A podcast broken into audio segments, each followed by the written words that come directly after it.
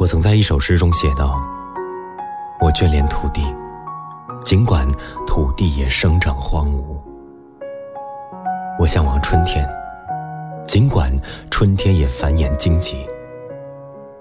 母亲就是土地，母亲就是春天。”今天节目当中跟你分享的文章来自谢玉九，母亲。故乡的水土，养育了母亲灿烂的品格。仁慈与刻薄，慷慨与吝啬，灵智与愚钝，淳朴与奢华。他会把家中仅有的一只母鸡，送给隔壁院子里的媳妇儿，也会为几分钱同小贩吵得不可开交。他一边用燃烧的萝卜为我治好冻疮。一边强迫我喝下洒进香灰的灵茶，他宁愿吃掉剩饭，而把新煮的米饭留到下顿。母亲文化不高，但记性挺强，口才也好，肚子里装着数不清的故事。当蛙鼓敲亮星星，我们就环坐在母亲溪边。听他讲孔融让梨、木兰从军、牛郎织女、嫦娥下凡以及红毛野人系列，活灵活现。最初的文学启蒙，使我受益匪浅。再聪明的儿子，在母亲面前也是小傻瓜。母亲有只小钱袋儿，装着他常年积攒的提己钱，压在箱底。我总是能轻而易举地得到它，偷取那些油渍麻花的零头票，去购置少年的欢喜。可是有一天，我发现钱袋儿被转移了，到处找也没找着。待至我缠着要买一本岳母刺字连环画时，母亲才变戏法似的从眼皮底下的陶罐里抽出个油纸包来，里面包着我日夜觊觎的钱袋。陶罐放在最显眼的地方，连盖儿也没有啊！我真笨。母亲朝我诡秘的笑了。如果说母亲的辛劳和智慧使我们尝到了生活的甘甜，那么母亲的追求和奉献使我们领略了生命的崇高。当孩子们一个一个离别山村，远走高飞时，看到母亲高举年轻的目光，灿若星辰。我当兵那年，兄弟俩同时验上了，母亲生怕落下一个，守着接兵的干部说了又说，在菩萨面前求了又求。部队同志一句也没听懂，却分明领悟了全部含义。他们无法拒绝一位母亲的执着，也没有拒绝。如愿以偿的那天，母亲下令杀猪，欢宴四邻八座。那些日子，母亲高贵的光彩照人。气别的时候，很快到了。母亲换上新做的土棉布衣服，穿上新买的回力胶底鞋，香皂洗过的头发清新亮丽，从容的像去赶一次盛会，好像出门的是她。而不是我们。拐过堂角，母亲拉拉我的衣袖，悄悄塞给我一只布袋。那是护身符。捧着母亲爱的寄托，一股热流自心中涌出。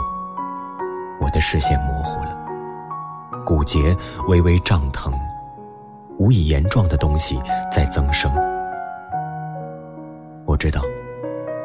今生今世，即使走到天涯海角，也走不出母亲的思念。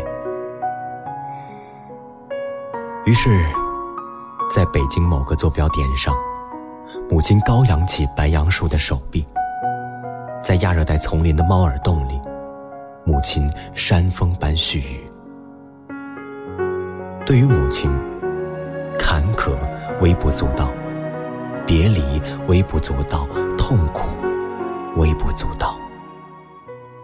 纵然死亡。母爱，至真至纯的境界。贪婪、自私、虚伪、懒惰，无法企及其高度。随便写进那片天空，都能交汇出传奇般的故事，让我读作历史。又是春暖花开，草长莺飞时节。我自母亲温馨的臂弯里潇洒走出，走向遥远的边防线。那年夏天，丢失了你。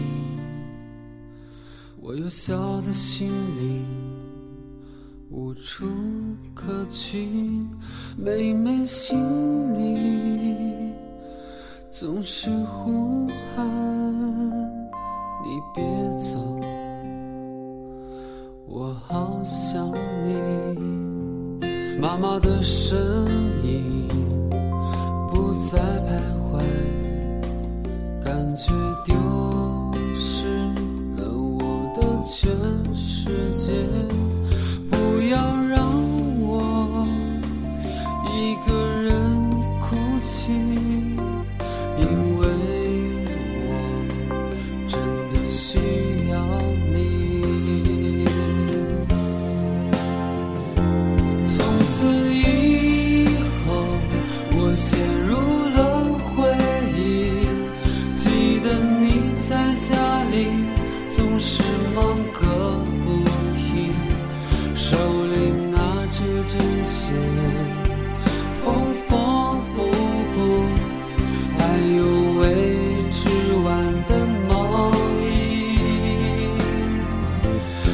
小小的我，看在眼里，认为大人们做的事情都了不起。做的都是我做不到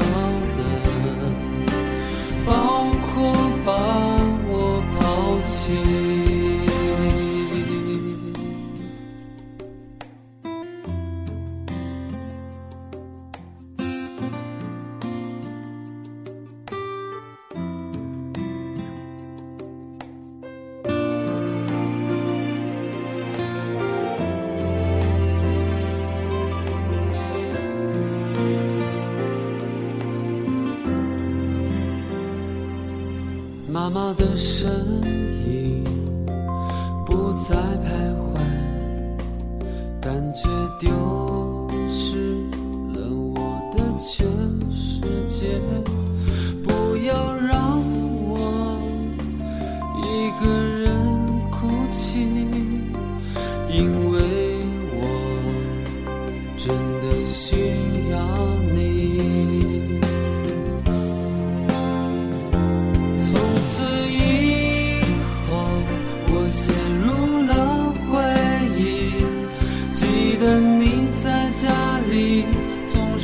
忙个不停，手里拿着针线，缝缝补补，还有未织完的毛衣。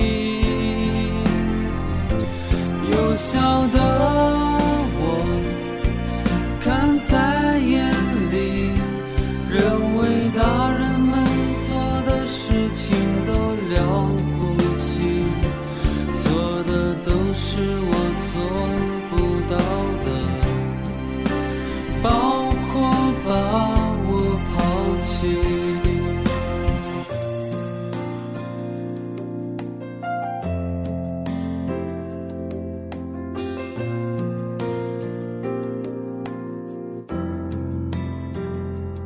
生活中总是觉得委屈别的孩子都有妈妈做的棉衣看着家庭和睦的街坊邻居羡慕的我把你记起。